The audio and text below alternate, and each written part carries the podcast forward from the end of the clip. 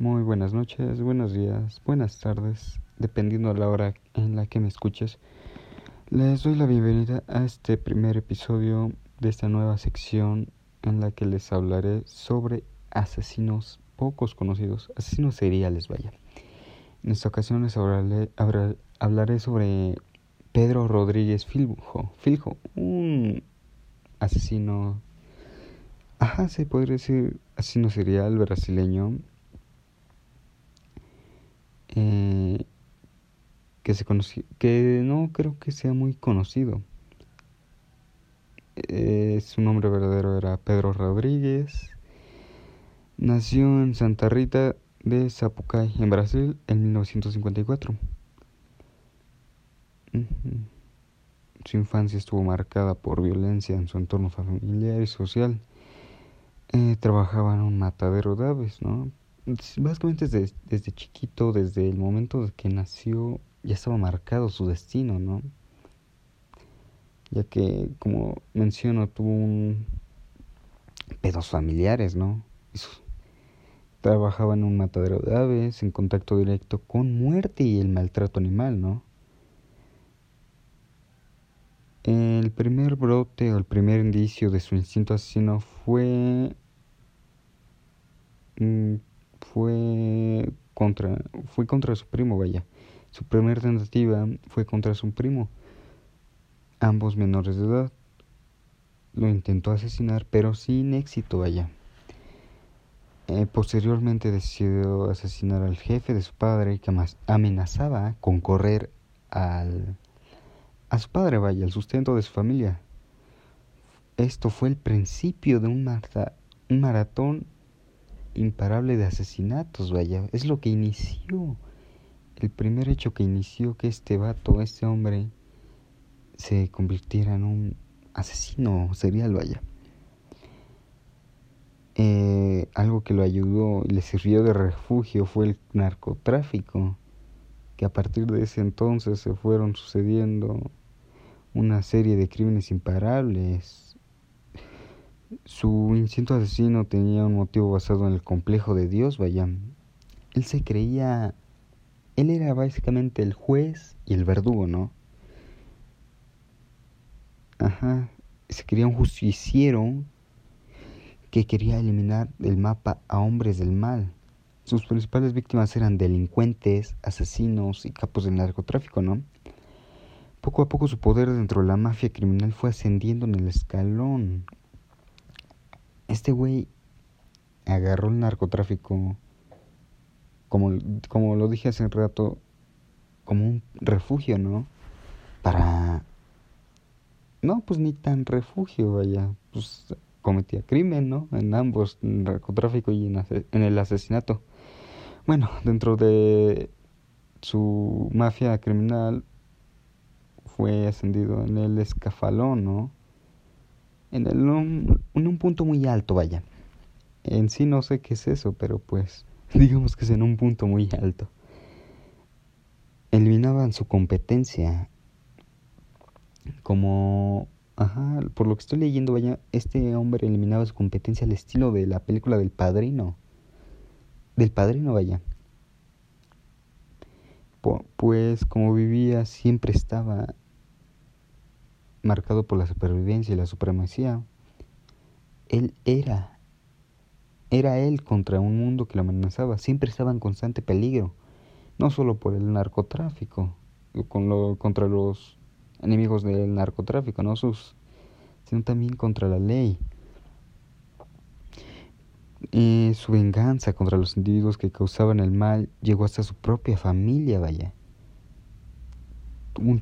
tenía un odio a su padre que creció muy cabrón tras descubrir que había sido el responsable de la muerte de su madre. Pedro, al enterarse de esto, ay cabrón, lo asesinó, le arrancó el corazón y lo mordió en un acto de canibalismo, como venganza por la muerte de su madre, vaya. Siempre estuvo siempre tuvo como destino la soledad, ¿no?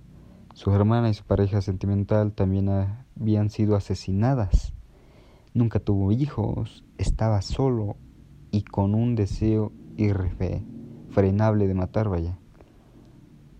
El 29 de mayo de 1973 fue detenido y condenado a 129 años de cárcel. Básicamente fue condenado a pasar el resto de su vida ahí.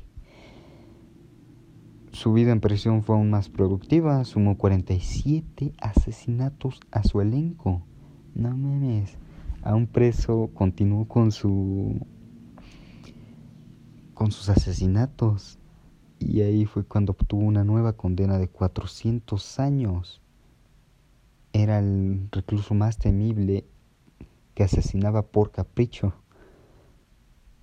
Se justificaba que solo mataba criminales, que entre ellos sus víctimas eran asesinos, violadores, así gente que hayan hecho un mal a la sociedad. Que en sí todos, ¿no? Todos los criminales ahí, güey, son... Son... ¿Cómo se podría decir?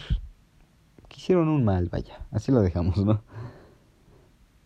Eh, el maníaco brasileño era una máquina de matar en cabrona, güey.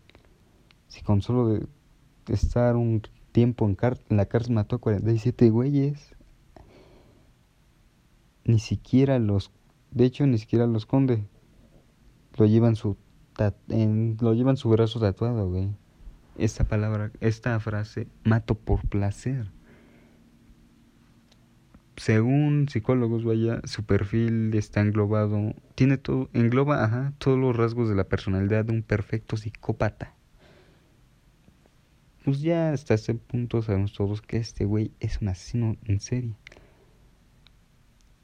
Tuvo una infancia traumática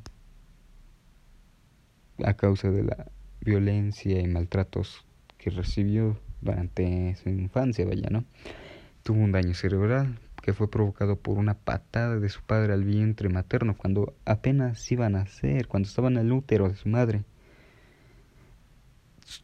Eh, sufrió maltrato animal. Bueno, más que sufrió, vio, ya que trabajaba en un matadero de aves.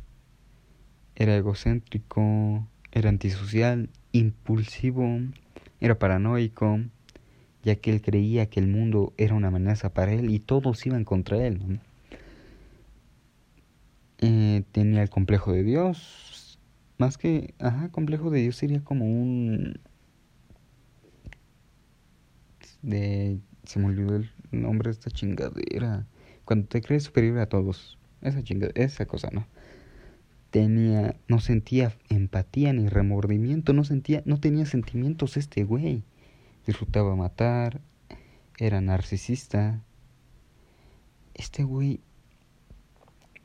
no sé si lo, ya lo hayan leído un poco en Facebook, ya que de ahí es donde me enteré de este güey.